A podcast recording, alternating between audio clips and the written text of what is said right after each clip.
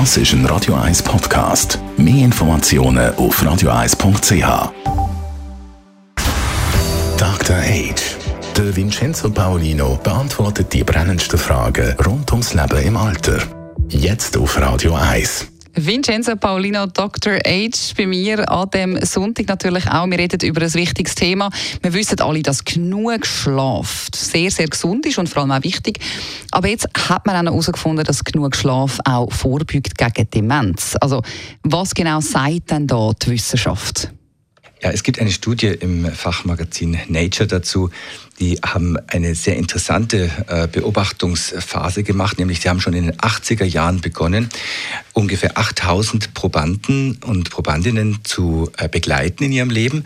Die haben sie regelmäßig medizinisch untersucht und befragt und zu Beginn der Studie waren die alle so zwischen 35 und 55 und jetzt inzwischen, natürlich 30 äh, Jahre später, sind sie zwischen 60 und bald 90 Jahren alt. Und in der Zeit, die die die Studie lief, sind eine Zahl an Demenz erkrankt.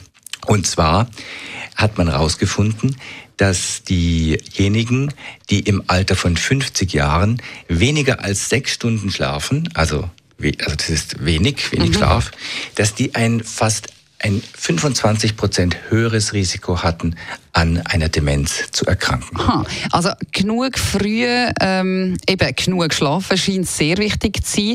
Wie erlebst du das eigentlich jetzt bei Alma Gaza? Also ist der Schlaf oder genug zu schlafen im Alter ein Thema oder, oder allenfalls sogar ein Problem? Also in institutionellem Umfeld, sage ich jetzt mal, ist es so, dass die Schlafqualität oft schlecht ist. Deswegen haben wir bei Alma Casa dafür gesorgt, dass wir die Bewohnerinnen und Bewohner nachts überhaupt nicht mehr stören müssen. Oft ist es ja so, dass äh, beispielsweise Lagerungen stattfinden. Also ich kenne das auch noch aus meiner Ausbildung und meiner Berufstätigkeit, dass man alle zwei Stunden in das Zimmer geht, wenn jemand äh, sich nicht genug bewegt hat, damit er eben keinen Dekubitus bekommt. Wir haben bei uns äh, das anders gelöst. Wir haben so eine Art Mobility Monitor in den Betten, wo den Nachtdienst informiert, wenn sich eine Person zu wenig bewegt. Das heißt, wir gehen überhaupt nicht stören, sondern nur dann, wenn es nötig ist. Der Bewohnerin oder Bewohner bemerkt das nicht. Also das ist unter der Matratze eine, eine sehr empfindliche Matte, ganz äh, empfindliche Matte. Wir fragen natürlich vorher, ist Ihnen das recht und so. Die meisten ist das auch recht, weil dann kann er ruhig und ungestört schlafen.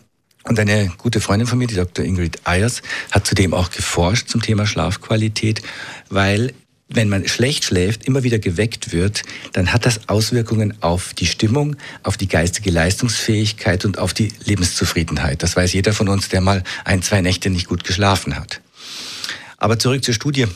Ich, äh, es hat mich beruhigt, äh, als ehemaliger Techno-Fan, der viele Wochenenden durchgemacht hat, dass äh, erst ab 50 das Schlafen so wichtig wird.